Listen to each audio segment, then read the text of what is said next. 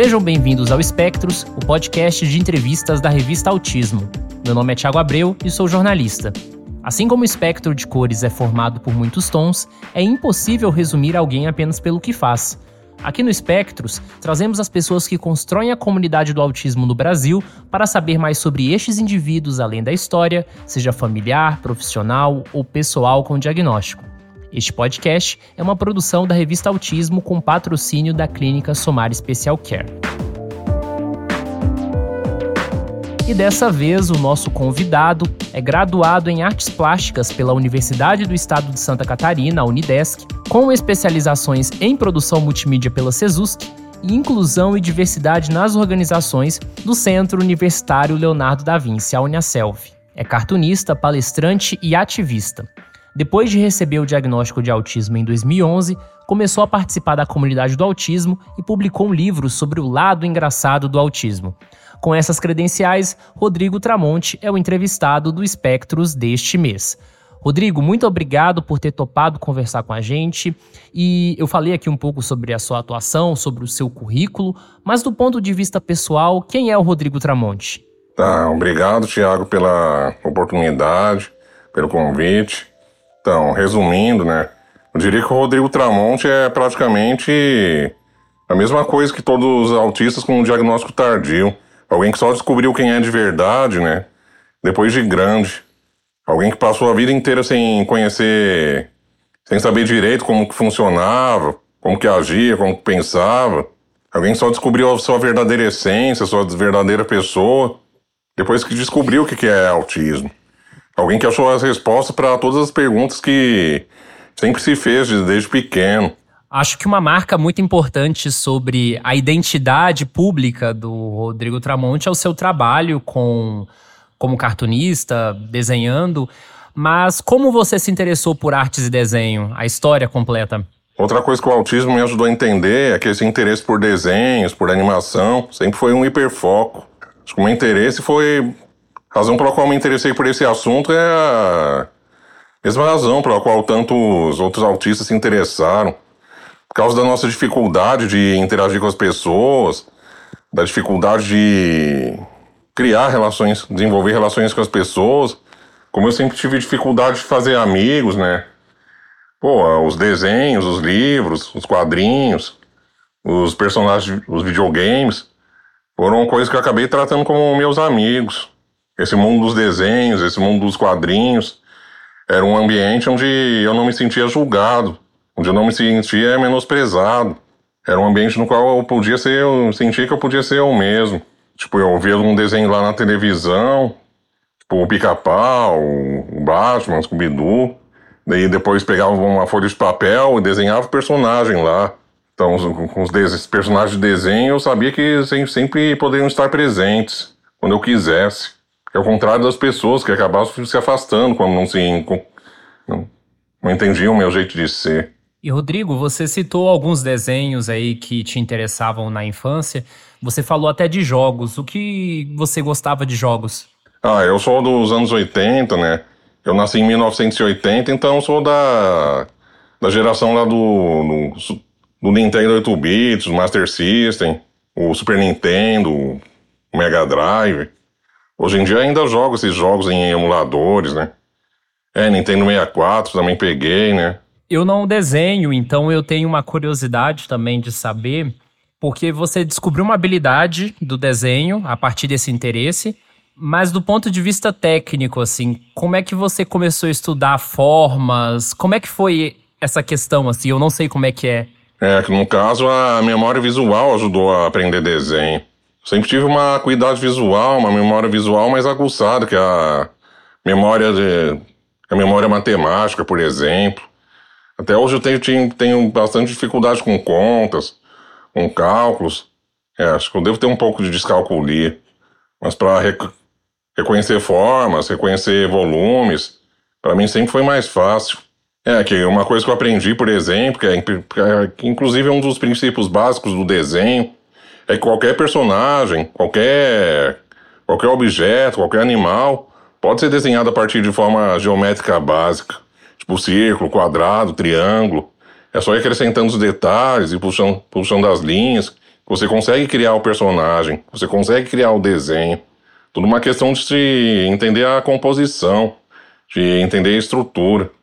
E como foi a experiência de gra se graduar em artes plásticas? Você tem memória desse período da graduação? Eu tive bem menos dificuldade de estudar na graduação do que na, no colégio. Porque no colégio a gente é obrigado a aprender um pouco de tudo, né? É, português, matemática, inglês, física, química. Ou seja, era muita coisa que eu não, não via no meu dia a dia. Era muitos, eu também tive dificuldade de aprendizagem, assim como a maioria, ainda tem um pouco, assim como a maioria dos outros autistas. Mas para aprender a desenhar, né? Mas quantas matérias da, do curso de artes plásticas, que já eram mais direcionadas para artes, para desenho. Tipo, isso aí de desenho básico, pintura, gravura, história da arte, que eram assuntos que, com os quais eu tinha um contato mais direto. Isso aí já foi mais fácil para mim. Só que a faculdade de artes, a graduação de artes não é só aprender a desenhar, a pintar, a criar arte. Também precisa aprender a escrever sobre o seu trabalho, escrever sobre o processo criativo, escrever sobre é, semiótica, como eles dizem, os princípios de composição da imagem. Nesses trabalhos dissertativos, nesses trabalhos escritos, eu já tive um pouco mais de dificuldade. Eu sei um pouco sobre a sua história no sentido de que você enfrentou algumas dificuldades no mercado de trabalho, nessa questão de se posicionar também como artista freelancer. E é exatamente isso que te levou ao autismo? Como é que é a história nesse sentido? Sim, Tiago, isso aí tem bastante a ver com como eu, como eu descobri o autismo. É, até, até meio parecido com a história. Tem até algumas partes que são parecidas com a história daquele outro autista adulto, né? Que fez a, as guitarras da banda Kiss. O John Elder Robson? É. Eu li o livro dele, né? A autobiografia dele, Olha dos Meus Olhos. E eu achei alguns pontos em comum. Ele também conta isso, né? Que ele trabalhava em empresas, trabalhava em agências, só que ele não se adaptava à rotina desses lugares, né? Ele tinha dificuldade de interagir com os colegas, de atender clientes. Só que, é, quando ele trabalhou lá com a banda Kiss, ele não aguentou aquela rotina de, de, de membros de banda de rock, né? Aquele agito, aquele, aquele barulho. A partir daí, ele resolveu abrir a própria o próprio negócio, a própria oficina de. uma oficina mecânica de carros antigos. E um dos clientes dessa oficina dele era médico e era psicólogo. E aí observou os traços de autismo nele. Comigo foi parecido, né? Eu, assim que eu me formei na, nas artes plásticas da UDESC, em 2003, arrumei meu primeiro emprego numa agência de, de branding, uma agência de, de gerenciamento de marca. Só que era uma rotina muito agitada, era, uns tra... era uma rotina com prazos apertados, né? Com colegas que eram mais extrovertidos, né? Eu me sentia mal naquele ambiente. Daí chegou um momento que eu acabei pedindo demissão, trabalhando em casa. E uma coisa boa disso aí foi que eu aprendi a desenvolver hiperfoco em. Eu desenvolvi hiperfoco em empreendedorismo, em como tocar um negócio próprio. Aí eu comecei a trabalhar em casa com os desenhos, só que ainda te, continuei com as mesmas dificuldades, né? Passei a ter a dificuldade de ter que passar orçamento, por exemplo, ter que ajudar minha, ajeitar minha rotina para cumprir o prazo de entrega do projeto. Eu tive vários empregos depois desse, só que essa rotina foi se intercalando, né? Eu arrumava emprego no local e ou era demitido ou não passar no período de experiência, ou eu pedia demissão por eu não me adaptar à rotina do local. Eu passava um período trabalhando em casa. É, eu saía do emprego, depois voltava a trabalhar em casa, depois saía do emprego, voltava a trabalhar em casa. E numa dessas minhas tentativas de trabalhar em casa, com as caricaturas, com as encomendas de desenho, é, eu observei que o caricatura é o tipo, tipo de desenho que eu tenho menos dificuldade para passar um preço e definir um prazo de entrega. Através desse trabalho eu conheci uma, uma pessoa que era fonoaudióloga de autistas, a Silvia. E ela conversando comigo na reunião para acertar os detalhes do trabalho, ela me perguntou se eu sabia o que era a síndrome de Asperger. Eu pesquisando o que era a síndrome de Asperger, pô, foi, eu me identifiquei todos os traços. A dificuldade de conversar olhando nos olhos, né? excesso de sinceridade, seletividade alimentar, hiperfoco principalmente. Isso aí que eu sempre achei que era. Eu sei de um, de um outro planeta, né? Eu sei um peixe fora d'água. Na verdade, verdade, era apenas um funcionamento cerebral diferente. O seu diagnóstico é de 2011, exatamente numa época em que o ativismo autista, da forma como a gente conhece hoje, meio que começou, né? E quando você começou a se inserir virtualmente em comunidades, já era no tempo do Facebook ou você chegou a ter algum contato com o um grupo autista no Orkut? Ah, na verdade eu uso redes sociais da internet desde que elas surgiram, né? Eu usava. Eu sou do tempo do Mirk, por exemplo, do ICQ. é, mas eu. Eu só comecei a usar rede social para falar, pesquisar de autismo, falar de autismo, na época do Facebook mesmo. 2011 eu nem usava mais Orkut, por exemplo. E a partir daí eu conheci algumas associações de, de autismo. Quando ouvi falar sobre autismo, sobre síndrome de Asperger, que hoje é autismo nível 1, não se usa mais o termo Asperger. Pô, daí eu procurei outros autistas adultos na internet, procurei as ONGs de autismo de Florianópolis, que é a cidade de onde eu venho e onde eu morava. Aí encontrei, por exemplo, a, Abra, a ONG Abraça, lá de Fortaleza, foi, a primeira ONG pro autismo na qual eu participei. Depois entrei para a ONG Autonomia, daqui de Florianópolis. Inclusive, a, essa ONG foi, foi a a diretora dessa ONG, André, que foi a diretora do projeto do livro, do Humor Azul, que o livro surgiu a partir de um outro projeto da, da ONG Autonomia, de divulgação dos talentos artísticos do, das pessoas do espectro.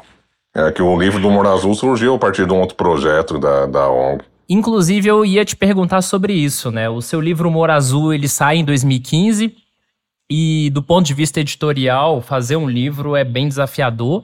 E como foi produzir uma obra sobre o lado engraçado do autismo, que é uma perspectiva sobre o autismo que talvez algumas pessoas não pensem a primeiro momento? Eu diria assim que a maior dificuldade de fazer esse livro foi justamente definir o, o roteiro, o conteúdo. É, que a ideia de fazer o livro, na verdade, partiu aí da diretora da ONG, né? Foram eles da. Foi o pessoal da ONG que me passou a ideia de fazer um livro. Quando abriu um edital aqui da Prefeitura de Florianópolis de projetos culturais. Eles acreditaram que meu trabalho se encaixava nesse, nesse edital. Então, sempre fui mais rápido para, como eu falei no início, eu sempre fui mais dinâmico, mais rápido para desenhar. Agora, para escrever, para pensar em roteiro, história, sempre foi a parte mais difícil para mim. Desenvolver texto sempre foi uma das minhas maiores dificuldades. Mas aí a gente fez algumas reuniões lá para alinhar o projeto do livro. E uma ideia que me passaram foi eu pegar essa experiência prática de pessoa autista num, num mundo que não entende o que é o autismo e contar esses episódios através de histórias em quadrinhos. É, esses traços aí do autismo, como a sinceridade excessiva, né, a rigidez mental, a seletividade, seletividade alimentar, a dificuldade de entender metáforas. Eu pegar um personagem autista e fazer ele vivendo essas situações em tirinhas. E a partir daí surgiu a ideia de criar o Zé Azul. Na época que eu criei o livro, né? É, outro ponto aqui que é importante ressaltar, na época que eu fiz o Humor Azul, na verdade, ainda estava conhecendo o que é o autismo. Ainda estava descobrindo o que é o autismo. Por isso também que eu acabei fazendo uma segunda edição atualizada. Essa segunda edição saiu quando? É, não é um segundo volume, é uma segunda edição do primeiro volume. Saiu em 2020, com conteúdo atualizado. É que é isso, que a informação que a gente tem sobre autismo sempre muda ao longo do tempo, né? Como essa questão aí do, da nomenclatura do Asperger, por exemplo. Então, eu tenho que, tive que atualizar o conteúdo do primeiro livro para a geração atual. Mas voltando lá ao que eu estava falando, é que na época que eu criei o livro, por exemplo, não tinha assim um personagem autista de quadrinhos na literatura brasileira. O único personagem autista da literatura brasileira era o, André da Turma da Mônica. Só que ele, ele é uma criança, é um personagem institucional, usado em campanhas de conscientização. O Zé Azul foi criado assim como um personagem de quadrinhos mesmo, como um personagem de desenho mesmo. Eu criei nele como se estivesse criando um Bob Esponja, um Pato Donald, um personagem adulto, mas que vive histórias de uma, vive as suas histórias de uma linguagem mais leve, passa pelas situações da vida adulta só, só de uma forma mais leve que até as, as crianças entendem. Que o foco não foi o Zé Azul ser um personagem panfletário, ser um porta-voz do autismo. Foi ele ser um personagem divertido mesmo. É por isso que tantos leitores não se identificam com ele. Até mais que os personagens de campanhas. Você falou da turma da Mônica e é um assunto que eu vou entrar mais tarde. E antes disso, eu queria só saber, essa associação que te deu esse apoio e esse suporte para fazer o livro, ela ainda existe? Você faz parte dela ou não? Sim, a ONG Autonomia, ela dá, ainda existe em Florianópolis. Ela estava no Rio de Janeiro e agora está em Florianópolis. Ela faz oferece oficinas gratuitas para autistas, pessoas com todas as deficiências.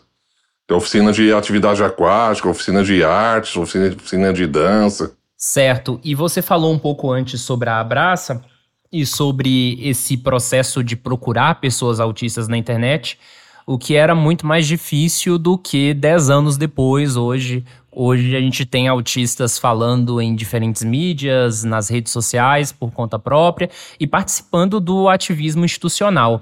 Naquele momento ali que você começou a fazer parte da comunidade, você lembra de pessoas-chave, pessoas em destaque que já estavam ali trabalhando, atuando na comunidade em relação aos, às próprias pessoas autistas?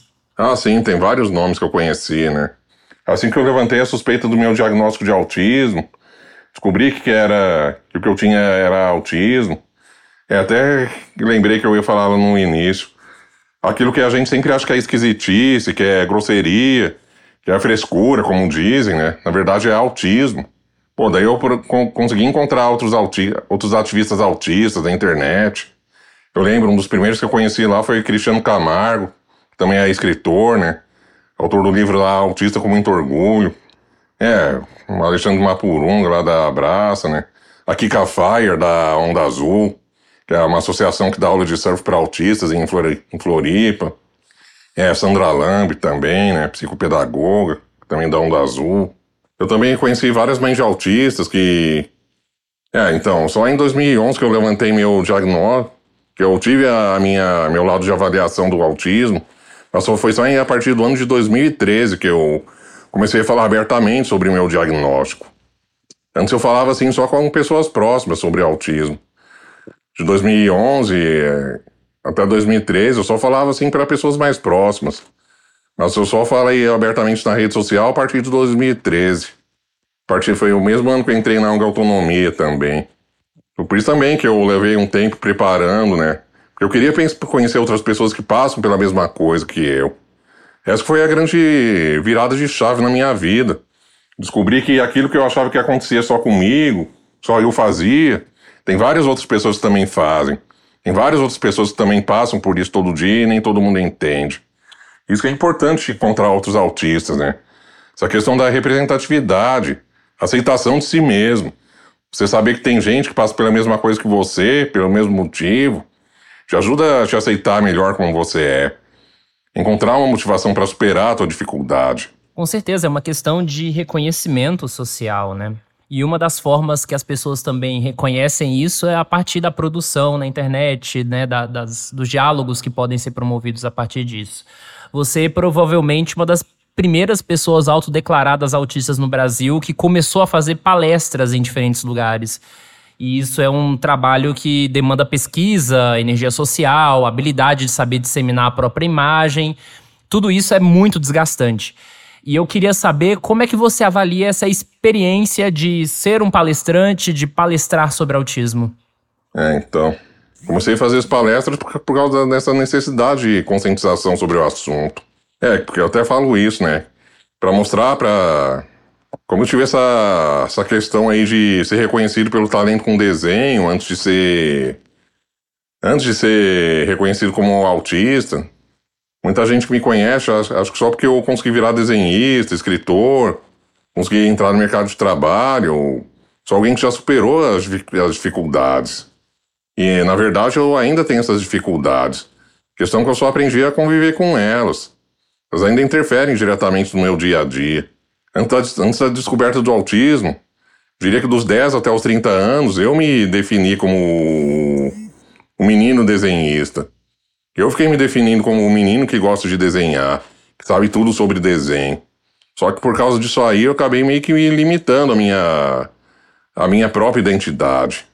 Acabei deixando de conhecer essas outras partes que eu precisava conhecer melhor a meu respeito. Tipo essa rigidez mental, né? O déficit na teoria da mente, a literalidade, na interpretação de, de algumas expressões. A mensagem que eu resolvi passar com as palestras foi essa, né? Evitar cair nesse estereótipo aí do exemplo de superação. Ah, que apesar de ele ter autismo, ele sabe desenhar bem. Não, o que eu quero mostrar é o contrário. Apesar de eu saber desenhar bem, eu, eu, ainda, eu tenho autismo. Eu tenho as minhas dificuldades. Eu preciso de suporte para superar essas dificuldades. Assim como todos nós precisamos. E além do autismo, nesse processo de autoconhecimento, você acabou sendo alcançado por outros diagnósticos também, né? Ou tô errado? Sim, também descobri que eu tenho TDAH, né? Isso há dois anos. E como foi descobrir a questão do TDAH? É, me ajudou a entender melhor ainda, né? Que o TDAH interfere muito na questão da. Essa questão que eu falei dos prazos, né? Da gestão do tempo, da gestão financeira também, né? Muita gente acha que autista é aquela pessoa lógica, aquela pessoa extremamente racional, que leva tudo a sério, né? Mas quando se tem autismo e TDAH, a gente acaba procrastinando com muita frequência também. A gente acaba se desorganizando com tempo, com, com dinheiro, com recursos. Então a gente acaba meio que lidando com mais dificuldades ao longo da, da jornada. A gente precisa, acaba necessitando de um suporte maior, do acompanhamento médico, um tratamento mais intenso. É, essa foi outra coisa que me ajudou a entender por que eu não consegui me manter tanto tempo em, em empresas. É, mas atualmente, né, eu sou concursado numa, na, na, prefeitura da cidade de Palhoça. Eu trabalho aqui, eu trabalho num cargo público desde. Eu trabalho no setor público desde 2021 eu senti que eu tô mais confortável, mais adaptado nesse, nesse, nesse, nesse meio aí do setor público. Que a adaptação que eu tive nesse setor foi bem maior que a que eu tive no, no setor privado, por exemplo. Ah, foi isso, por causa do diagnóstico tardio, eu demorei para conhecer melhor a mim mesmo, para conhecer qual, em qual tipo de trabalho eu consigo render melhor, né? Uma coisa que eu descobri, por exemplo, é que eu gosto de desenhar, mas eu tenho dificuldade de trabalhar com desenho. Aliás, você já apoia a revista Autismo? Sabia que você pode contribuir com uma pequena quantia mensal e fazer a revista impressa chegar a mais pessoas sem acesso à internet? Além disso, os apoiadores têm acesso à revista digital antes de todo mundo, além de conteúdo extra, como bastidores de reportagens e participação de lives exclusivas. Veja todos os detalhes no site canalautismo.com.br/apoie. Um pouco antes você falou sobre o André da Turma da Mônica, e eu sei que você visitou os estúdios do Maurício de Souza e depois disso até trabalhou em algumas obras da Turma da Mônica. O André é um personagem que a comunidade do autismo já conhece bem, imagino eu, e várias histórias dele aparecem na revista Autismo e depois vão para os gibis. Como foi essa experiência de conhecer e trabalhar com a equipe do Maurício? E como você considera termos um personagem autista no universo de quadrinhos provavelmente mais famoso do Brasil? Eu consegui a, a oportunidade de visitar o estúdio do Maurício lá em 2019. Um dos roteiristas principais da, da Turma da Mônica, o Paulo Bach, ele é daqui de daqui de Florianópolis também. É, eu atualmente eu moro na cidade de Palhoça, mas eu sempre morei em Florianópolis. Então eu conversando com o Paulo sobre, sobre o André, sobre essa, o ativismo. Ele conseguiu o contato para a gente fazer uma reunião com o Maurício. E ele me deu a ideia de tentar. Me sugeriu também criar uns roteiros para o André, né? Aí nós fomos lá para os estúdios do Maurício, levamos as minhas propostas de roteiro. Eu criei uns cinco roteiros e tiveram dois roteiros aprovados. Eles até quiseram me contratar como roteirista regular da, dos estúdios, né? Só que como eu falei, eu não consegui manter essa rotina porque para eu, eu criar com uma certa regularidade, para eu ter uma rotina de criação de roteiro, já é um pouco mais complicado.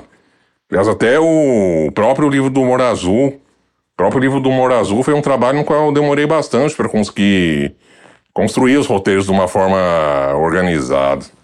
Mas os esboços que eu apresentei lá na reunião acabaram sendo todos aprovados. Tiveram cinco, dois deles publicados nas revistas em quadrinhos da Turma da Mônica. Pô, mas tivemos uma reunião lá que foi bem produtiva, né? Pô, acho que eles conversarem com um autista que também tem conhecimento de história em quadrinhos, um autista que tem hiperfoco na, na Turma da Mônica, que tem dificuldade de entender as pessoas do mundo real, mas entende como os, person os personagens da Turma da Mônica agem e pensam. Foi bem, bem proveitoso para eles. É, que, que, a gente até deu umas dicas aí na reunião de como desenvolver melhor o personagem do André, de evitar que ele ficasse muito preso né, só, só nesse papel de personagem institucional, que agisse mais como um personagem autônomo, um personagem da própria personagem regular da turma. Tanto é que desde 2019 que ele aparece mais regularmente nas historinhas dos gibis.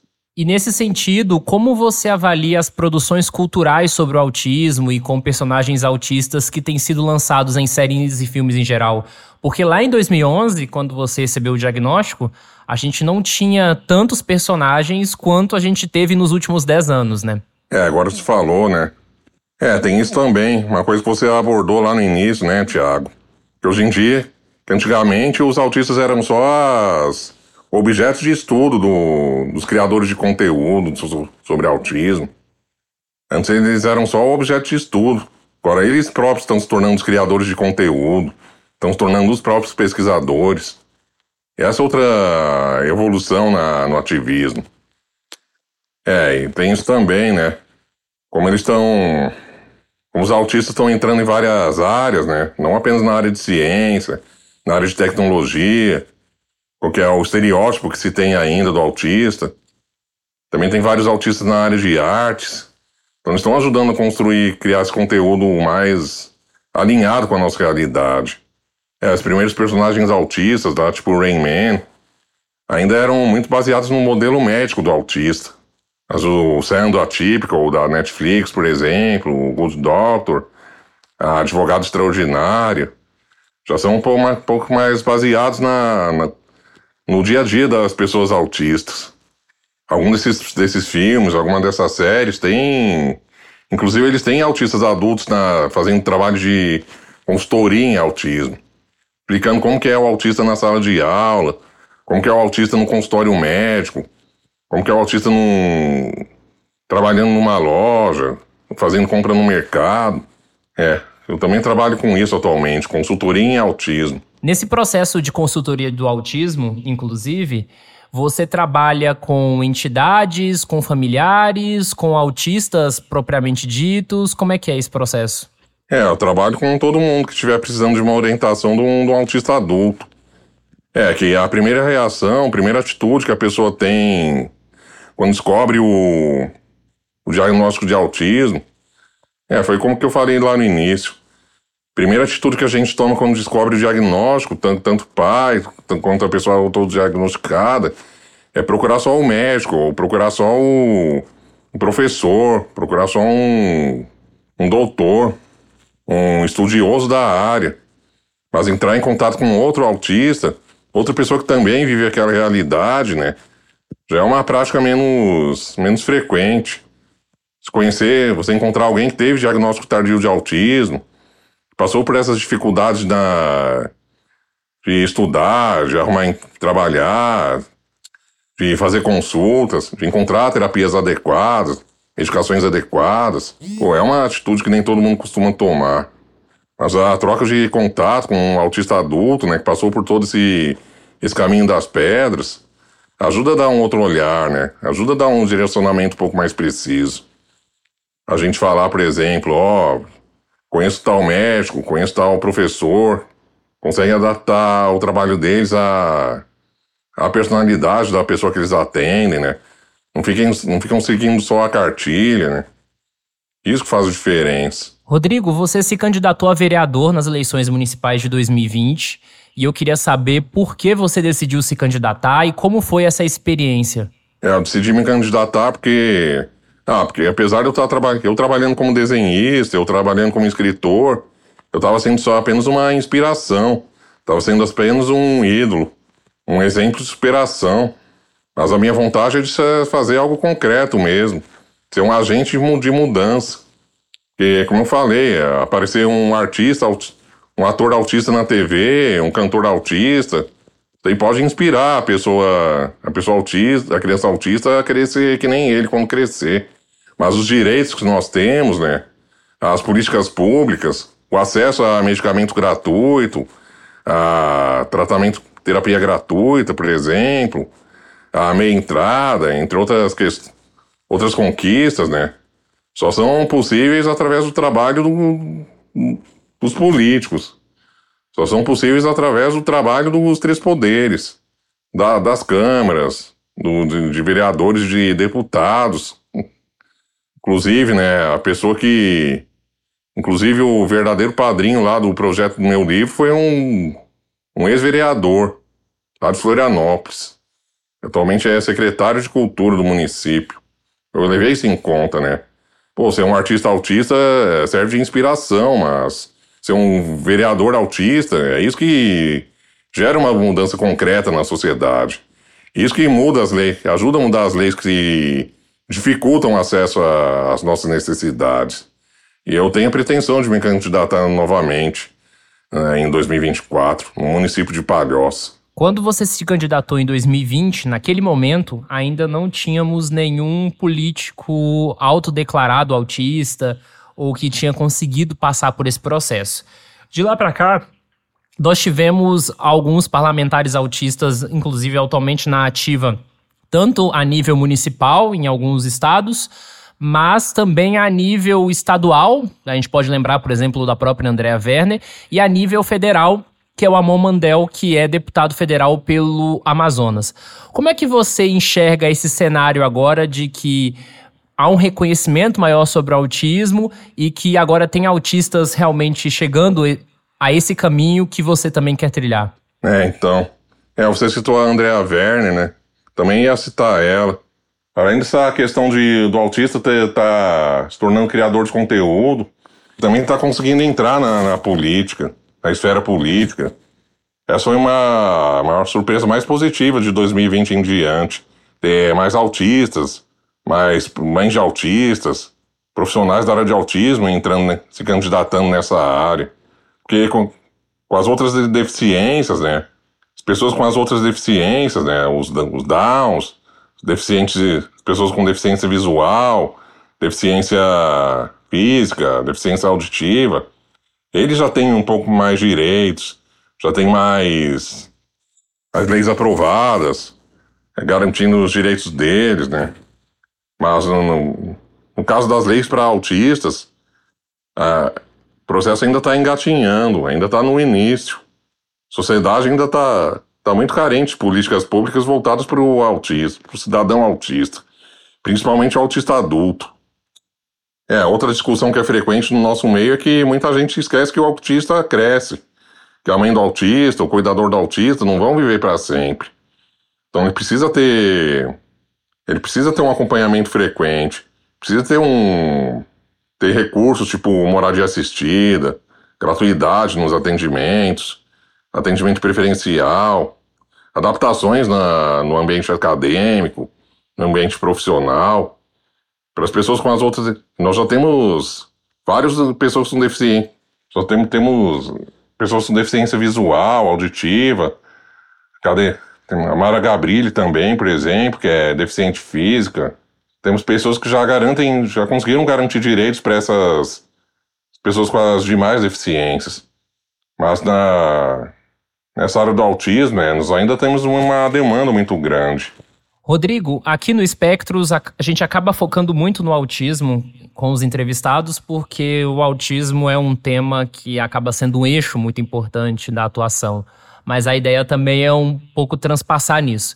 Então, fora das questões do autismo e também do desenho, o que você gosta de fazer nas horas vagas? Eu gosto de fazer nas horas vagas.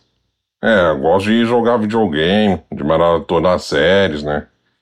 De ver filmes, de ler livros. Gosto de ir em cinema. É. Os meus divertimentos são mais ligados ao meu hiperfocos. E me conte um sonho que você já conseguiu realizar e um que você ainda pretende realizar. Sonho que pretendia realizar. É, eu não diria assim que eu tive sonho, que eu sempre tive sonho. Eu diria assim que eu consegui realizar. Não gosto muito de usar essa palavra sonho, porque sonho para mim é, é, aquilo que a gente tem quando a gente, quando a gente tá dormindo. Diria assim que o que a gente realiza na vida é meta. Algumas metas que eu consegui realizar foram morar sozinho, né?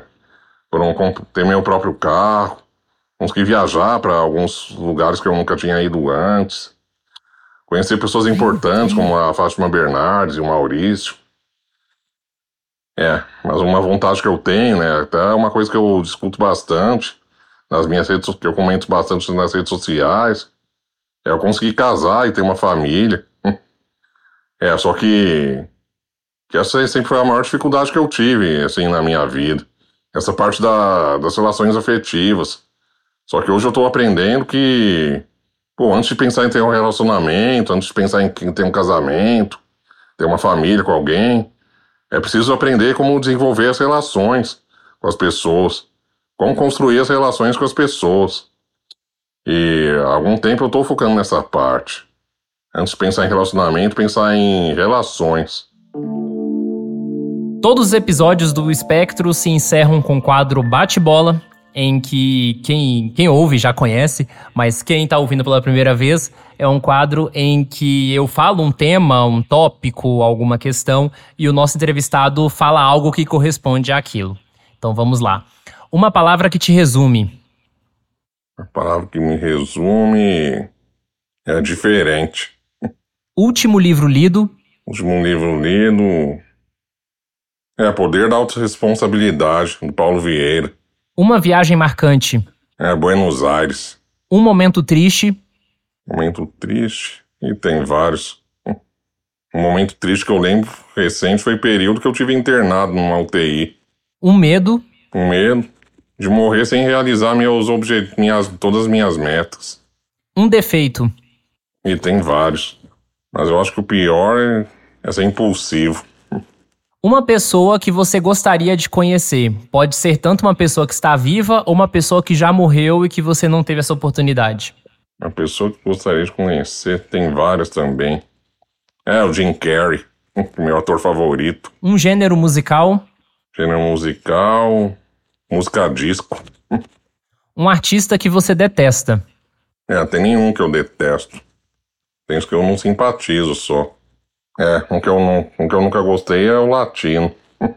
Prato favorito? É, prato favorito. Massas italianas. Uma bebida? Coca-Cola. Uma comida que você detesta? Comida que eu detesto é bacalhau. Frase favorita? Ah, sim, tem uma frase que eu gosto muito, que é do, do Nicolas Brito. Nem todo ser humano é autista, mas todo autista é ser humano. Rodrigo, muito obrigado pela sua participação aqui no Espectros, por dividir a sua trajetória profissional, pessoal e na história do autismo também. Então fique à vontade para dar uma mensagem final ou falar sobre alguma questão que a gente não cobriu aqui também. Agradecendo de novo o convite, a oportunidade, agradecendo a presença de todos, a atenção de todos. Então, a mensagem final é essa. É, vamos evitar encaixar os autistas nos dois estereótipos comuns, que é do autista que a gente tá, tá, acaba ficando preso ou no, no estereótipo do autista incapaz ou no estereótipo do autista gênio. E a verdade é que, como diz a frase do Nicolas, nós não somos nem incapazes nem gênios, nós somos apenas humanos. Nós temos a qualidades e defeitos na mesma proporção. Só, por, só que nem sempre conhecemos as nossas qualidades e os nossos defeitos, por razões óbvias. Nós precisamos de um suporte para ajudar a identificar essas qualidades e defeitos e investir em trabalhar nisso. E mais uma vez, muito obrigado a você que nos ouviu até agora. Nos encontramos em fevereiro. O Espectros é uma produção da revista Autismo em parceria com a Clínica Somar Special Care. Localizada em Pernambuco e com unidades em várias cidades do estado, a Somar Special Care tem o objetivo de mudar a vida das pessoas autistas com profissionalismo e amor.